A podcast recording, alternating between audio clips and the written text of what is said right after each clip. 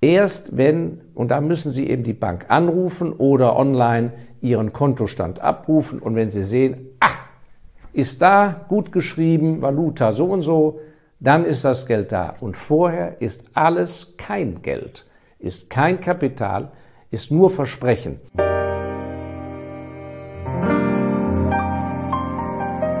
Sehr verehrte Investorinnen, sehr geehrte Investoren, liebe Freunde des unabhängigen Kapitals und Freunde eines erfolgreichen, unabhängigen Lebens. Schön, dass wir wieder Zeit haben, miteinander zu plaudern. Und zum Freitagmorgen, der Oktober geht zu Ende.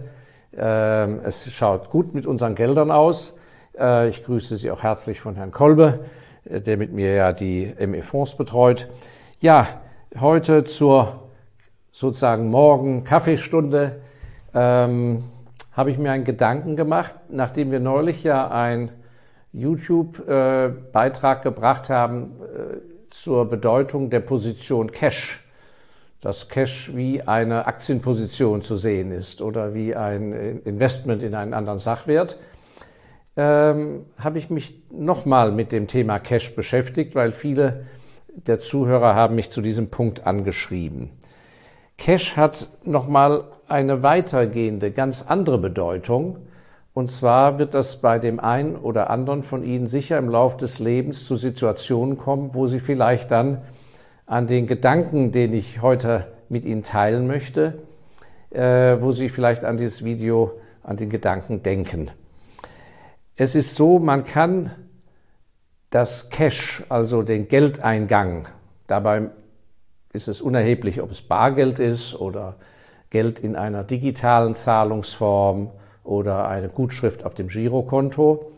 Jedenfalls diese Art des Zahlungsmittels wird immer wieder unterschätzt in seiner Bedeutung im Laufe des Lebens. Und dazu habe ich einfach mal ein paar Beispiele, äh, denn mir geht es ja immer darum, dass Sie auch einen kleinen praktischen Nutzwert aus dem Zuschauen und Zuhören haben.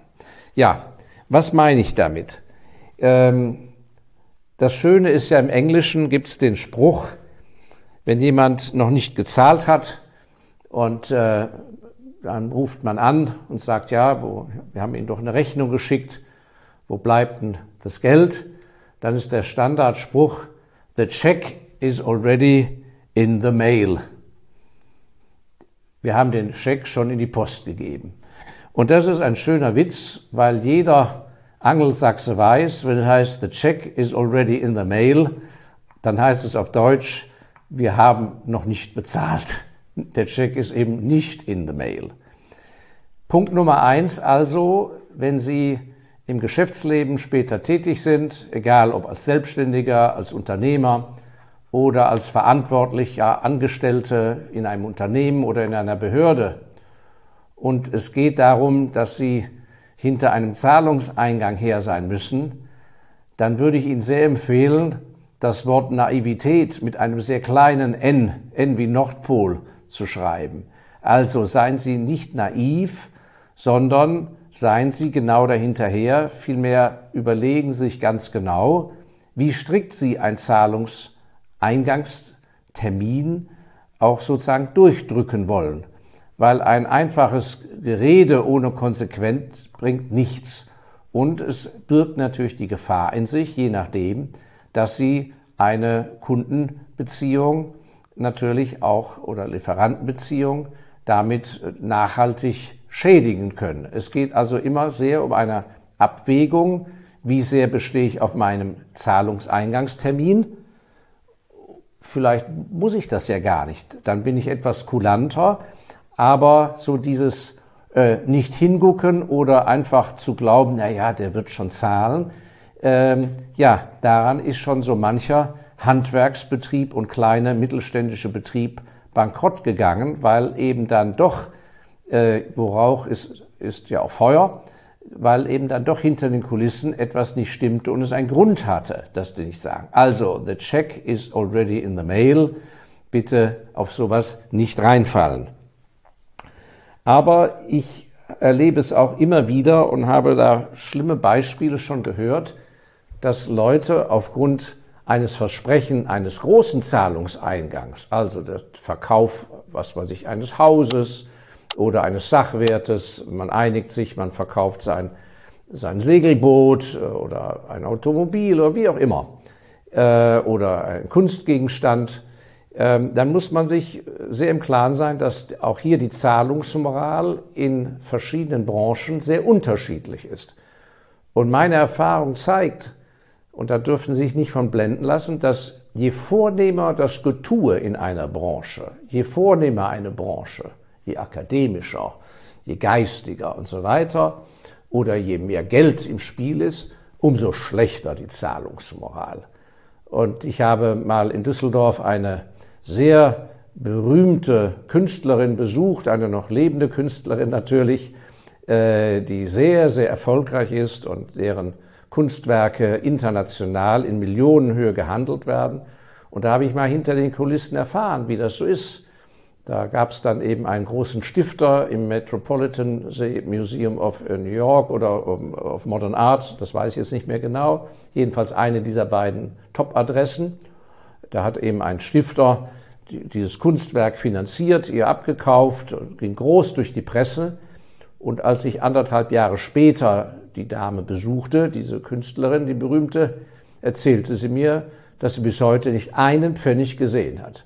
Das Museum wurde gelobt in der Öffentlichkeit, die Stifter, der Stifter wurde ganz groß rausgebracht in den Medien, sie wurde groß rausgebracht, Geld geflossen, niente typischer Fall.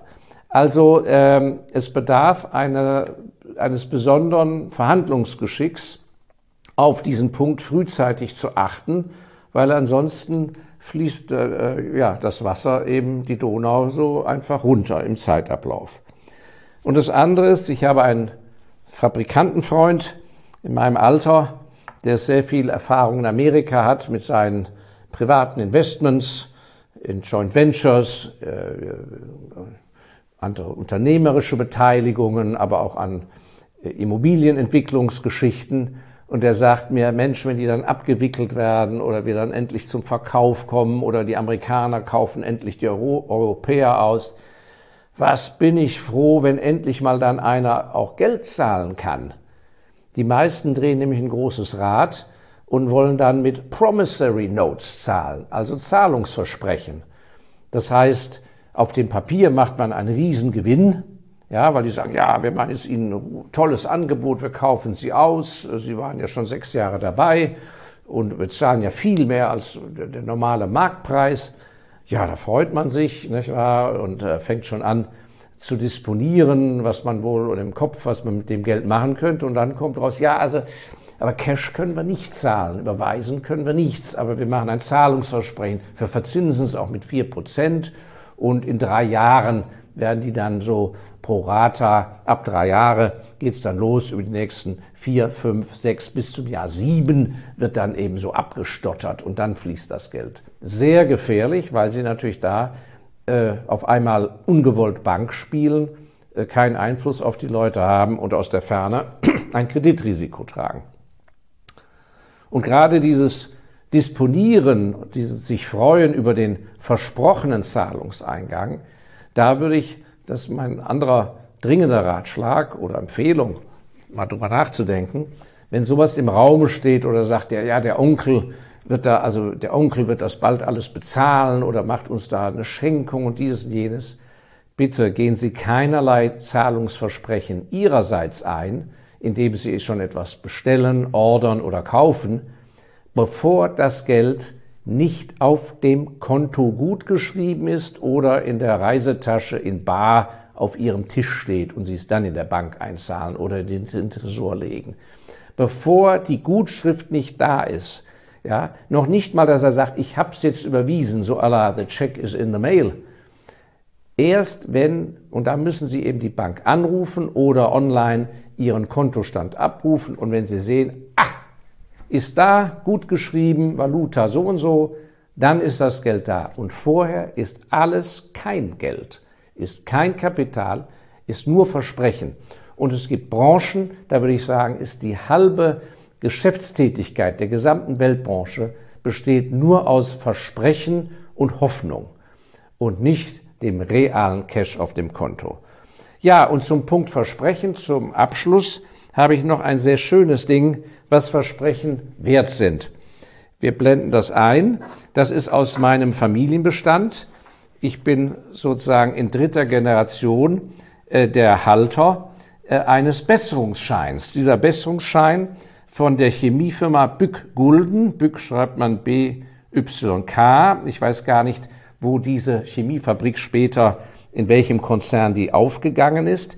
Jedenfalls diese Firma Bück Gulden hat in meinem Geburtsjahr 1956 ähm, diesen Besserungsschein ausgegeben. Und da lese ich vor, und zwar äh, notiert er über 1000 Reichsmark, das war ja ehemals vor dem Krieg ein Haufen Geld. Und da heißt es, wir bestätigen hiermit Folgendes. Wir zahlen dem Inhaber dieses Besserungsscheines einen Bargeldbetrag, wenn und soweit die Bück-Gulden Chemische Fabrik Aktiengesellschaft in Liquidation Berlin oder deren Rechtsnachfolger das in der Ostzone belegene Vermögen als Eigentum zurückerhalten oder wegen dieser Vermögenswerte entschädigt werden. Also, das heißt, die Firma Bück-Gulden hat, hatte vor dem Zweiten Weltkrieg in den ostdeutschen Ländern in den ostdeutschen äh, äh, ja, äh, Ländern, Gebieten, äh, Fabriken. Die sind dann natürlich, das stellte sich ja 1956 raus, der Krieg war ja 1946 zu Ende, also zehn Jahre später raus, dass die verloren gegangen sind durch politische Enteignung. Und da hat die Firma gesagt, okay, wer weiß, vielleicht ändert sich das mal, da kriegen unsere Aktionäre einen Besserungsschein weil da drüben läuft ja nichts mehr. Und ich erinnere mich noch immer, dass meine Großmutter lange die äh, Gespräche mit meinem Großvater hatte, sagte, wieso heben wir den Mist auf? DDR, ja, alles verloren, alles weg, äh, äh, schmeißt den Kram doch weg. Aber mein Großvater, ein sturer Alemanne, äh, hat das natürlich sauber aufgehoben und ich habe es dann als Enkel geschafft, äh, ihm den äh, sozusagen zu übernehmen. Und äh, heute, äh, im Jahr 2021, habe ich ihn immer noch. Jetzt werden Sie sagen, ja so, wieso haben Sie den Besserungsschein denn immer noch, Herr Ältester? Die DDR ist doch 1989 zusammengebrochen. Und die Inhaber von Vermögenswerten haben ja viele Vermögenswerte zurückbekommen, abgesehen von den großbesitzenden Adligen, die ja schlecht bedient wurden von Helmut Kohl, äh, wenn ich das richtig in politischer Erinnerung habe. Also, ja, und deshalb erwähne ich das. Den habe ich immer noch, weil dieser Besserungsschein ist nichts wert, wie man in Berlin sagt. Er ist nichts wert, denn die Nachfolgegesellschaft, die diese Gulden äh, äh, Chemie Aktienwerte übernommen hat, hat sich praktisch geweigert. Ich erinnere mich noch, dass ich als junger Mann dann Anfang der 90er Jahre da Kontakt aufgenommen habe Tja, und als kleiner, unbedeutender Besserungsscheininhaber, äh, die mussten da überhaupt mal nachgucken, was da überhaupt war. Die hatten gar keine richtigen Akten, hatten natürlich auch null Interesse dran, irgendwo da mal aktiv zu werden und einen Aufruf zu tätigen, äh, dass äh, sich alle Besserungsscheinleute melden sollte. Die meisten sind ja eh verstorben gewesen bis dahin. Jedenfalls habe ich nichts gesehen und insofern es war völlig richtig, den Besserungsschein aufzuheben. Es war auch okay, den auszugeben. Aber was es zeigt, ist Naivität, bitte mit kleinem n und nicht mit großem n. Es war natürlich völlig naiv zu glauben, dass man hier noch wirklich einmal Geld sehen würde. Das heißt, Besserungsscheine werden häufig ausgegeben, äh, nicht nur bei politischen Enteignungen, sondern wenn eine Firma besonders schlecht dasteht und zum Tiefpunkt muss sie verkauft werden äh, damit man sie dann von den vorherigen Eigentümern abkaufen kann, sagt man, okay, wir können euch nur wenig Geld geben, aber wir geben euch einen Besserungsschein, wenn wir dann die und die Gewinne wieder erreichen, wenn die Firma wieder super ist, dann kriegt ihr aufgrund des Besserungsscheines, kriegt ihr Geld. Ich kann nur sagen, ich würde mich niemals, aufgrund meiner Erfahrung hier, auf einen Besserungsschein und solche Angebote äh, die in der Zukunft mit Hoffnung verbunden sind, lassen sich bitte nicht darauf ein. Ja, das war mal ein kleiner Exkurs in die Welt des Cashes, Umgang, Zahlungseingang und so weiter. Und meine Hoffnung ist, dass Sie vielleicht doch in Ihrem Bekanntenkreis jemanden kennen, der mit der ein oder anderen Idee vielleicht vor Schaden bewahrt werden kann. Ja, wie immer sind Sie so freundlich, wenn Ihnen unser kleiner Beitrag hier gefallen hat. Teilen Sie ihn, äh, machen Sie bitte aufmerksam bei Bekannten, die unsere Videoreihe noch nicht kennen. Wir unabhängigen Investoren, bankenunabhängig, politisch unabhängig, international investieren, müssen uns gegenseitig unterstützen. Wir haben ja keine Lobby und deshalb freue ich mich auch, wenn Sie den Abonnement-Knopf abonnieren für unser YouTube. Äh, ich freue mich sehr, dass wir mittlerweile über 30.000 äh, Abonnenten haben. Äh, das zeigt, dass wir den Nerv der Zeit treffen und mit unserem pragmatischen Handwerkskasten, mit dem wir an das Finanzwesen rangehen, mit pragmatischem Handwerkskasten, dass das doch auf, Zustoß, auf Zuspruch stößt. Vielen herzlichen Dank. Ich freue mich auf nächsten Freitag. Bis dahin Ihnen alles, alles Gute. Ihr Markus Eldesser.